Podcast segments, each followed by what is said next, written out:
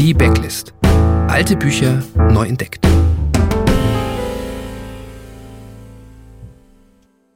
Wenn man in einem Pub erwähnt, dass man von Surrey nach Cornwall fahren will, eine Entfernung, die die meisten Amerikaner mit Kusshand zurücklegen würden, um sich ein Taco zu kaufen, blasen die Gesprächspartner die Backen auf, schauen sich mit wissender Miene an und stoßen die Luft aus, als wollten sie sagen, Auweia, das ist ja ein Ding. Und dann stürzen sie sich in eine angeregte, weitschweifige Diskussion darüber, ob man besser die A30 nach Stockbridge nimmt und dann die A303 nach Ilchester oder die A361 nach Glastonbury über Shepton Mallet. Binnen weniger Minuten gerät das Gespräch buchstäblich vom Hölzchen aufs Stöckchen, angesichts dessen man als Fremder nur in stummer Verwunderung den Kopf schütteln kann. Du kennst doch den Rastplatz bei Warminster. Den mit dem Streusandbehälter mit dem kaputten Griff, sagt dann zum Beispiel einer. Gleich hinter der Abfahrt nach Little Puking, aber vor dem Mini-Kreisverkehr zur B6029 an dem Toten Bergahorn. An diesem Punkt stellt man fest, dass man der Einzige ist, der nicht heftig nickt. Also ungefähr eine Viertelmeile danach, nicht an der ersten Abfahrt links, sondern an der zweiten, da ist eine schmale Straße zwischen zwei Hecken. Hauptsächlich Weißdorn, aber ein paar Haselsträucher sind auch dazwischen.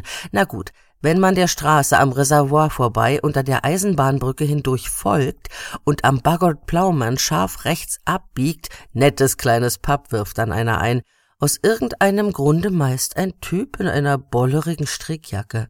Sie zapfen ein anständiges Old Toe Jam und auf der Schotterstraße durch das Schießübungsgelände der Armee fährt und hinten an der Zementfabrik vorbei, dann mündet sie auf die B 3689, die Umgehungsstraße um Rams Dropping. Da spart man gut drei, vier Minuten und vermeidet die Eisenbahnschranke bei Great Shagging. Hallo und herzlich willkommen zu einer neuen Folge von Die Backlist, dem Podcast für Bücher, die ein wenig in Vergessenheit geraten sind. Mein Name ist Tom Hillenbrand und dies ist in gewisser Weise eine Sonderausgabe. Als regelmäßige Hörer dieses Podcasts wisst ihr sicherlich, dass die Folgen keinen Aktualitätsbezug haben. Es wäre bei alten Büchern ja vielleicht auch ein bisschen schwierig und wir produzieren die Folgen ja auch vor. Aber das hier ist gewissermaßen eine Sonderausgabe und zwar die Backlist Brexit Edition. Denn äh, die Briten sind ja jetzt raus aus der Europäischen Union und eigentlich könnte man sie damit ein bisschen abhaken. Ähm, ich habe in den letzten Monaten oft darüber nachgedacht, was die Briten denn so anders macht als die äh, Kontinentaleuropäer, denn da besteht, glaube ich, kein Zweifel dran, dass die special sind, dass sie anders sind. Sie sind irgendwie eigen, irgendwie sehr schrullig und jetzt bin ich allerdings weder Soziologe noch Psychologe und ich habe eigentlich keine Antwort auf die Frage. Aber ich habe gedacht, vielleicht ist dieser nun wirklich finale, ultimative und endgültige Austritt Großbritanniens der richtige Moment, die Schrulligkeit dieses wunderbaren Volkes ein bisschen zu beleuchten und zu zelebrieren. Und äh, bevor ich das tue, übergebe ich äh, kurz noch einmal das Wort an Boris Johnson, der uns noch einmal kurz erklärt, warum die Briten eigentlich aus der EU raus mussten. When you look at the EU now, it reminds me, it makes me think as I've just been walking around this wonderful factory, it makes me think of some of some badly designed undergarment that is that has now become too tight in some places, far too tight, far too constrictive, and dangerously loose in, in other places. Boris ist ja auch so eine Figur, äh, die man zwar überhaupt nicht mögen muss, aber niemand würde bestreiten, dass er zutiefst englisch ist und dass es so eine Erscheinung wie den Kerl eigentlich nur in Großbritannien geben kann. Die erste Lesestelle, die ihr bereits gehört habt, die beschäftigte sich mit den seltsamen Kneipen Konversationen, die man so nur in Großbritannien hört. Und sie entstammt einem Buch des Journalisten und Reiseschriftstellers Bill Bryson mit dem Namen Reif für die Insel, England für Anfänger und Fortgeschrittene. Reif für die Insel ist, und das ist für diesen Podcast recht ungewöhnlich, ausnahmsweise mal kein Roman, sondern ein Sachbuch, möglicherweise, mehr oder minder. Es ist eine besondere Erzählform, äh, mit der dieser Autor berühmt und reich geworden ist. Es handelt sich um eine Art erzählendes Sachbuch, in dem wir in diesem Fall viel über Großbritannien erfahren und dies stets sehr subjektiv aus Sicht des Autors, der in diesem Buch auch die Hauptrolle spielt. Denn jedes Bill Bryson Buch ist stets auch eine Bill Bryson Autobiografie. Der gebürtige Amerikaner ist schon in seinen frühen Zwanzigern, das war äh, damals Anfang der 70er Jahre, äh, auf eine Europatour gegangen, hat auch Großbritannien besucht und sich gleich in dieses seltsame Land verguckt.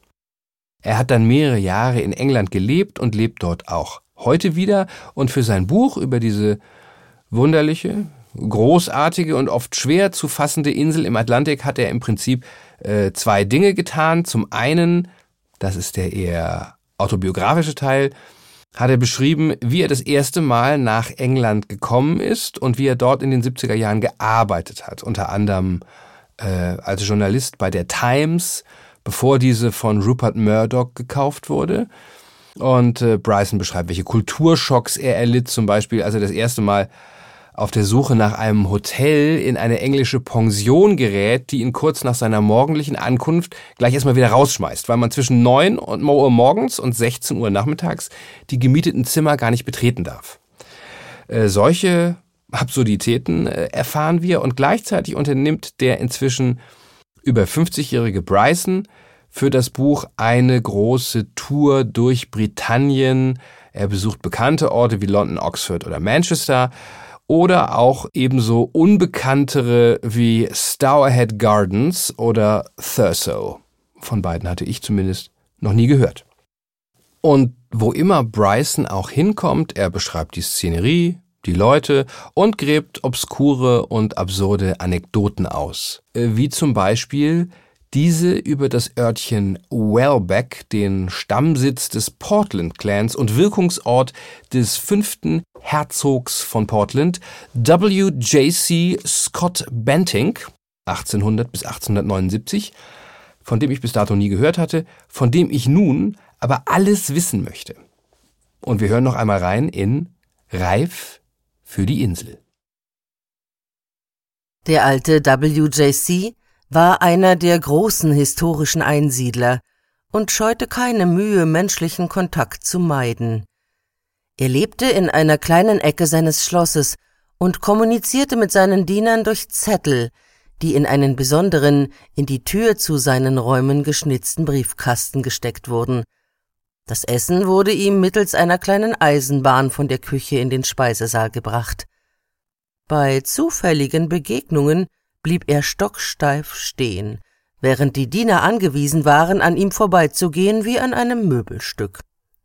Wer diesen Befehl missachtete, musste auf der Privateisbahn des Herzogs bis zur Erschöpfung Schlittschuh laufen.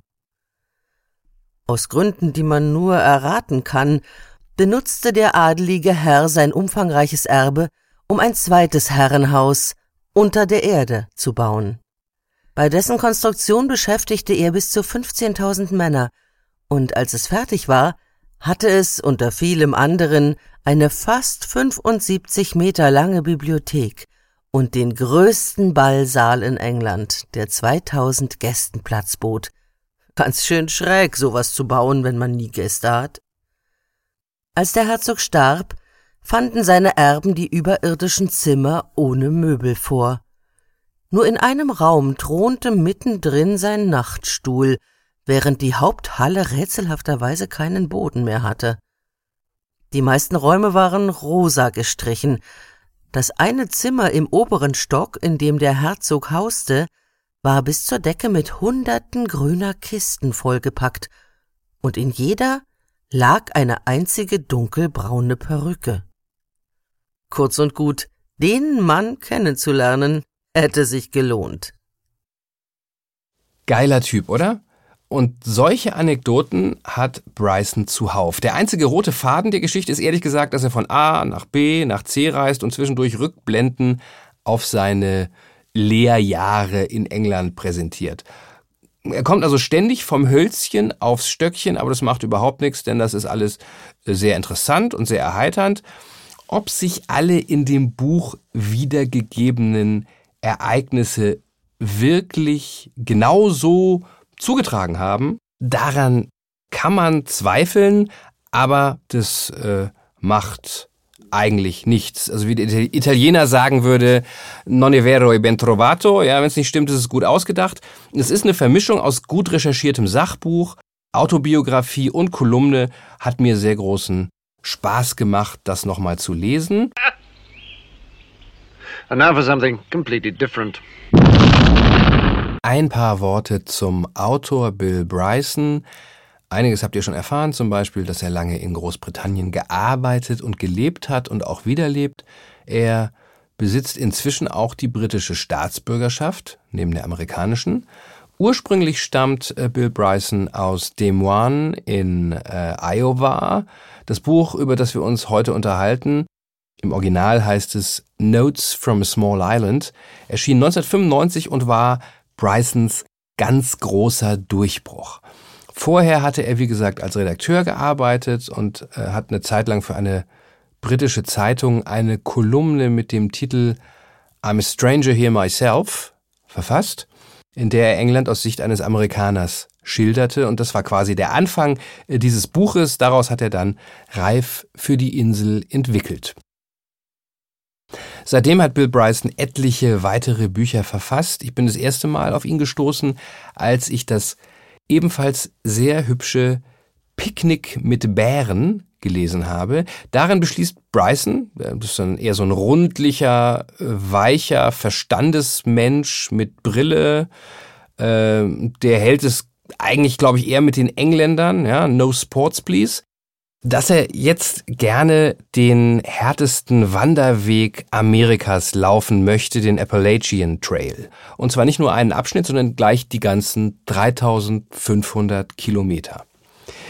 Auch das beschreibt er dann, ne, garniert mit seinen Beobachtungen und mit Anekdoten, ist auch sehr komisch. Neben diesen eher autobiografischen Reisebeschreibungen hat er auch noch mehrere Bücher über die englische Sprache und ihre Evolution geschrieben. Das eine heißt The Mother Tongue English and How It Got That Way. Und fast noch besser gefallen hat mir das Folgebuch Made in America, in dem Bryson beschreibt, wie der Aufstieg Amerikas, speziell der Aufstieg Amerikas als Medienmacht und als Wirtschaftsmacht, die englische Sprache verändert und geprägt hat. Auch sehr empfehlenswertes Buch. Und seit einiger Zeit ist Bryson dann auch noch als Wissenschaftsautor tätig.